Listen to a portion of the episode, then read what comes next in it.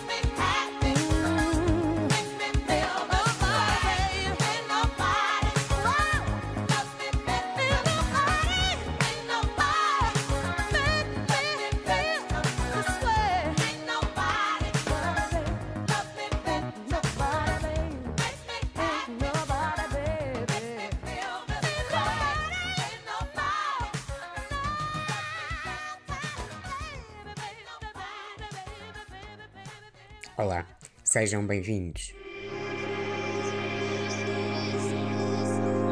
Nuclear Energia Cultural.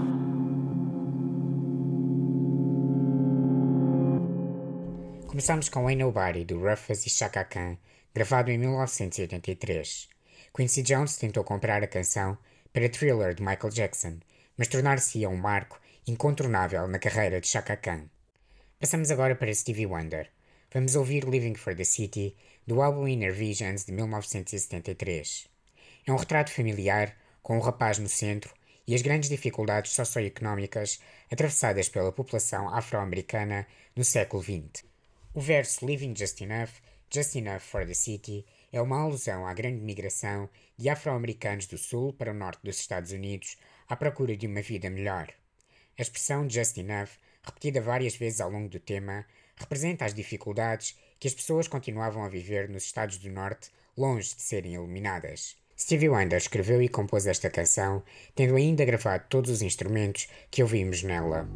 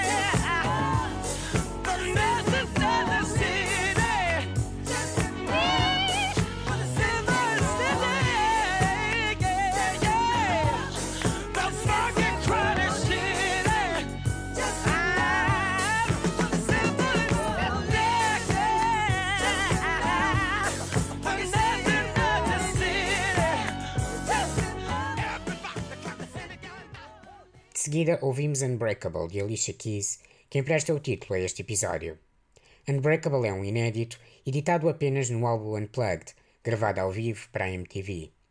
Depois fala-se Tina Turner, e foi pelo verso em que Alicia cita Tina, aliado à expressão Unbreakable, que decidi incluir a canção nesta edição do podcast. Clap your hands, everybody. Uh, clap your hands. Come on, keep it going. Clap your hands, everybody. Clap your hands, everybody. Uh, clap your- Let's do it. You ready? Come on.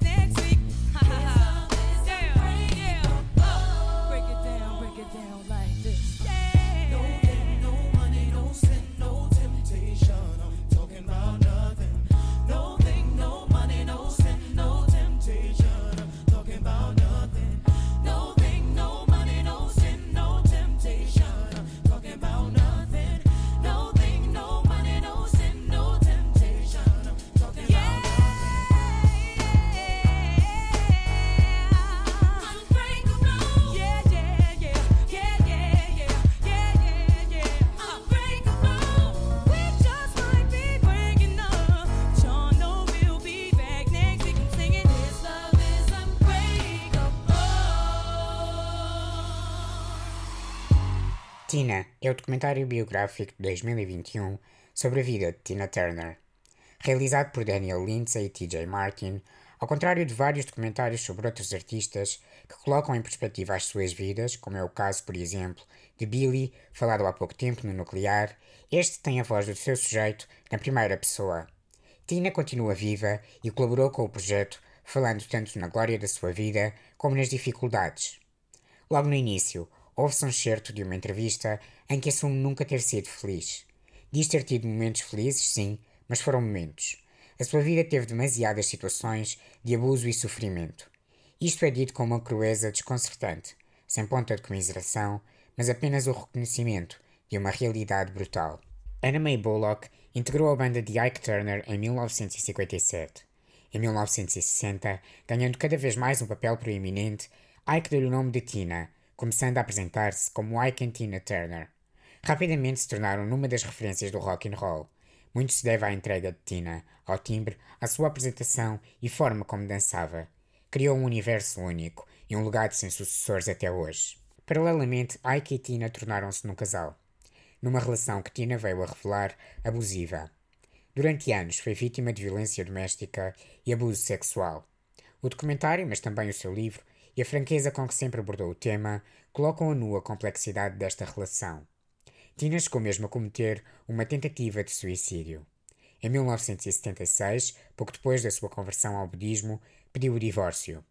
Em 85, decidiu escrever com o jornalista Kurt Loder a sua autobiografia. Ouvimos um excerto de uma das entrevistas gravadas para este livro, que está no documentário, e em que Tina fala sobre a ausência de amor na sua vida e como, ainda assim, continuava a acreditar She merecê-lo. has no she has no love in her life. Oh, Sort of- Kurt, we're gonna get really heavy now because I'm drinking. You're gonna oh, Well, find out. I have not received love almost ever in my life. I did not have it with my mother and my father from the beginning of birth, and I survived. Why did I get so far without love, Kurt? I've never had it. And, and if I cry here, it doesn't mean that I pity myself. It means that Tears come with certain memories.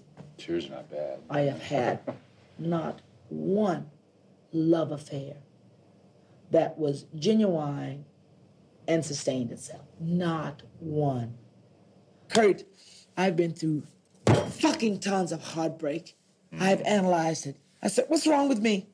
I've looked in the mirror with myself stripped of makeup and without hair. Why can someone see the beauty in the woman it is that I am?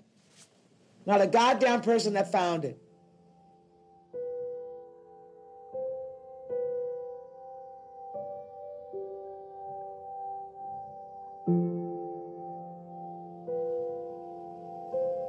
I'm a girl from a cotton field that pulled myself above what was not taught to me. And I question myself and say, how can you say you deserve a well to do family when you are with this body, when you came from the cotton fields, when you came from the family that you came from, and when you came from all of the, the destruction and the mistakes? Because I want more.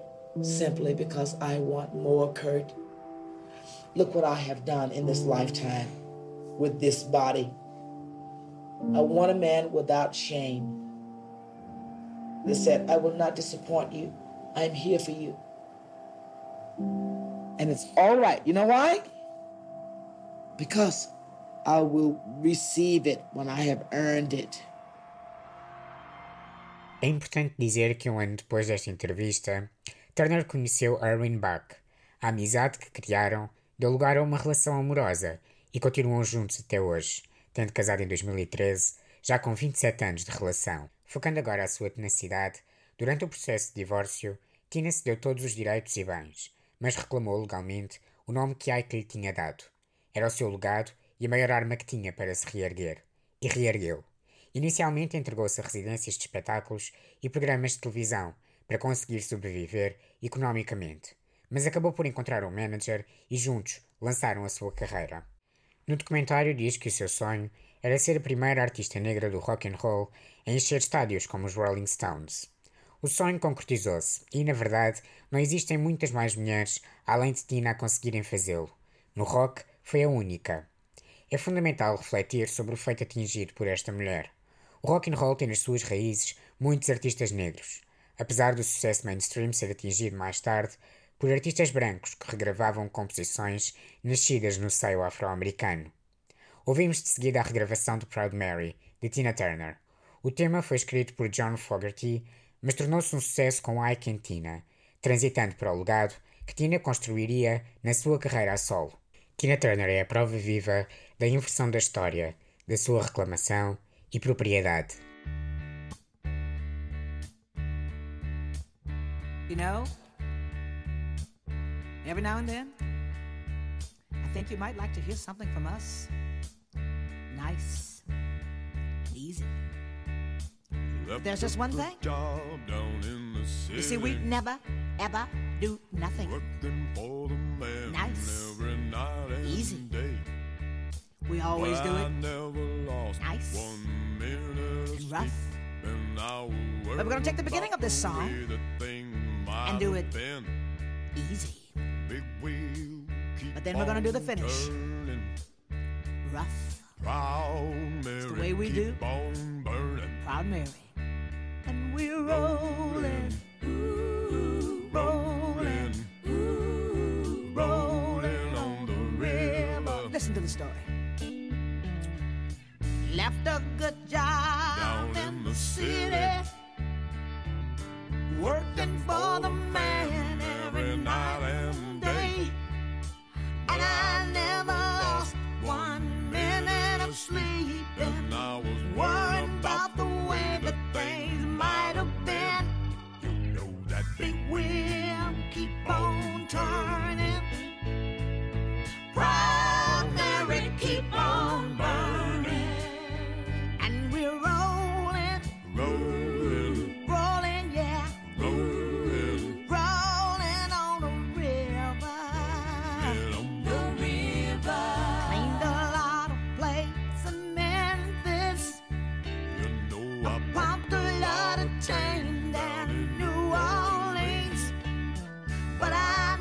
saw all the good side of the city. And did I hitch the ride on the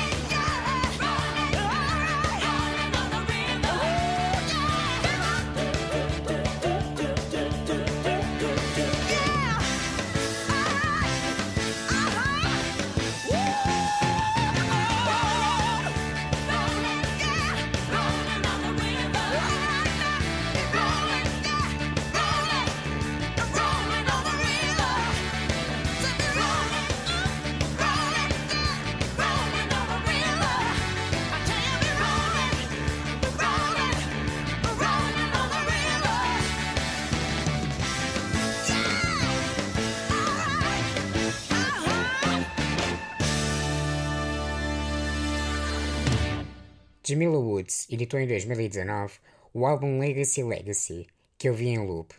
Baldwin é o meu tema favorito. Tem uma energia contagiante e transmite uma esperança entrenecedora. James Baldwin foi uma voz fundamental no movimento dos direitos civis afro-americanos e continua a ser vital no pensamento da sociedade norte-americana. Na newsletter podem seguir o link para o episódio do podcast Song Explorer, em que Jamila explica o tema e ver o vídeo. Your crown has been bought and paid for. All you have to do is put it on your head.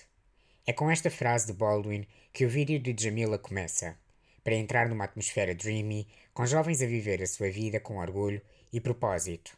Acredito tanto que o vídeo e o tema fariam Baldwin sorrir.